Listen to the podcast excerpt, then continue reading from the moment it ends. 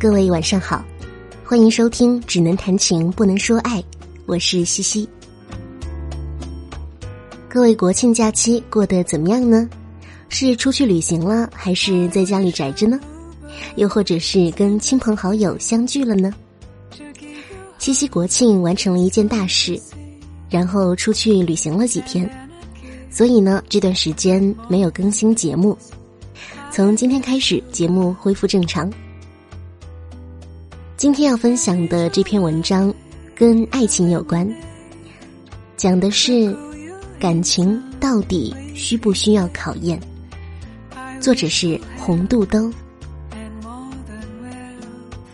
那么接下来我们一起听这篇文章吧。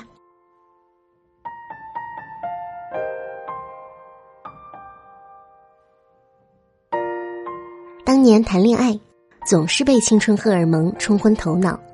把自己歪歪成最佳女主角，那是一种奇妙的感觉。你觉得自己笑的时候，会有微风吹动发丝，有柔光朦胧一片，有音乐从远处飘来。你轻轻回眸，就像慢动作播放一样。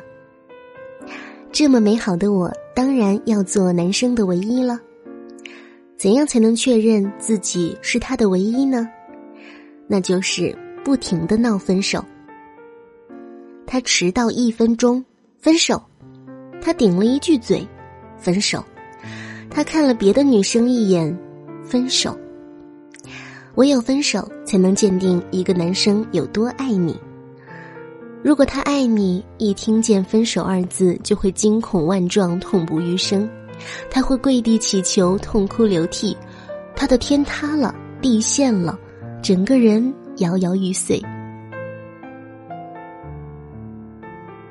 他像抓救命稻草般的抓着你的裙角，求你不要离开。多爽啊！这才是真爱，这才叫唯一，这才算他的眼里只有我。太年轻的时候，总喜欢像烤红薯一样考验爱情。试探自己在对方心里有多重要，我们都想成为某人生命里不可或缺的那一个。直到有一天，我说：“分手吧。”他说：“好。”然后就没有然后了。我很不争气的后悔了，打电话求和，却怎么也打不通。我被拉进了黑名单，这是惨痛教训。但漫长人生中，这一跤谁也绕不过。不摔一次，你总认为爱情经得起考验，爱人永不变心，自己不可替代。看过一档忠诚度测试的节目，结婚五年的夫妻，丈夫在不知情的情况下，意外的被一位妙龄美女搭讪。而妻子在后台观察着他的一举一动，丈夫很快就动摇了。他对眼前这个热情性感的姑娘充满兴趣，很快应允了他的约炮提议，还打算去买安全套。妻子在后台崩溃痛哭，丈夫的表现和他的预期完全不一样。期望丈夫在美色面前不为所动，被诱惑就断然拒绝，再诱惑就拂袖而去。她肩上有责任感，心里有深厚感情，就算全世界的姑娘轮流来勾搭，她也应该心如止水。然而她做不到，他又做得到吗？这种测试本来就是无事生非。天上掉馅饼儿，无论对谁都是一种难以抗拒的诱惑。彭于晏撩你，你不乐意吗？米兰达可尔泡你，你不高兴吗？一个普通人在美色面前暴露了贪念，有什么奇怪？考验爱情，就像打开了潘多拉魔盒，看见好的就会跟着坏的，就像和翻伴侣的手机一样，翻到蛛丝马迹，你痛苦纠结，就像吞了老鼠屎一样；翻到一片清白，你又为自己错怪好人而难过、内疚，充满负罪感。如果爱，就好好爱；如果不爱，就挥手拜拜。不要闲着没事儿玩考验，因为哪怕是爱情，也经不起考验。你是我的唯一，只存在于泰坦尼克号里。现实中更多的是，离开你，我也能笑着活下去；分了手，我也会爱上另一个。爱你时毫无保留，爱他时也能全心全意。相比那个不靠谱的忠诚测试，我更喜欢另一个关于你能爱一个人到什么程度的测试。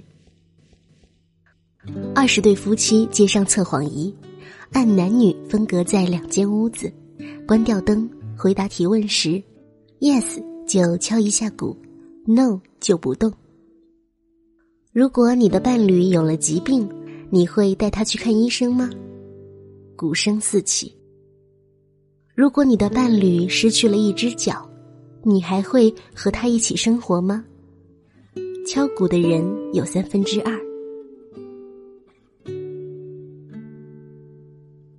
给你一千万美元和一个比你的伴侣更出众的人，让你离开伴侣，你会愿意吗？敲鼓者剩下一半。如果你的伴侣和你一起遇到生死考验。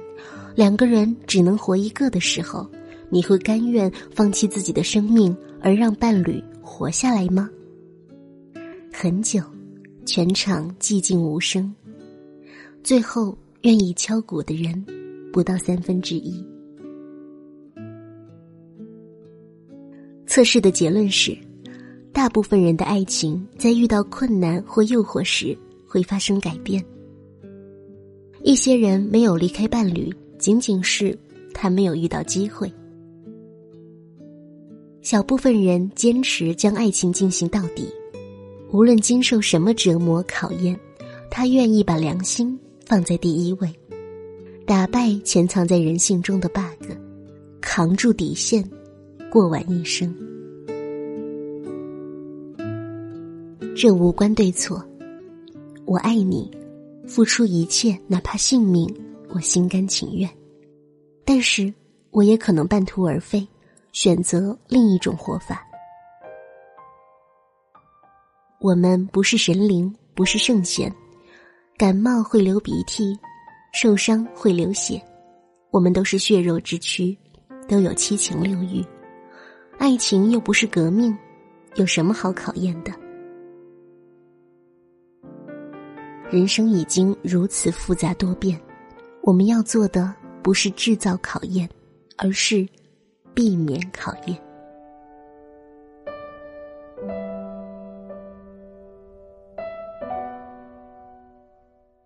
今天分享的这篇文章就是这样。你觉得感情到底需不需要考验呢？欢迎大家在节目底部进行留言评论，共同参与话题。我是西西，我们下期再会，晚安。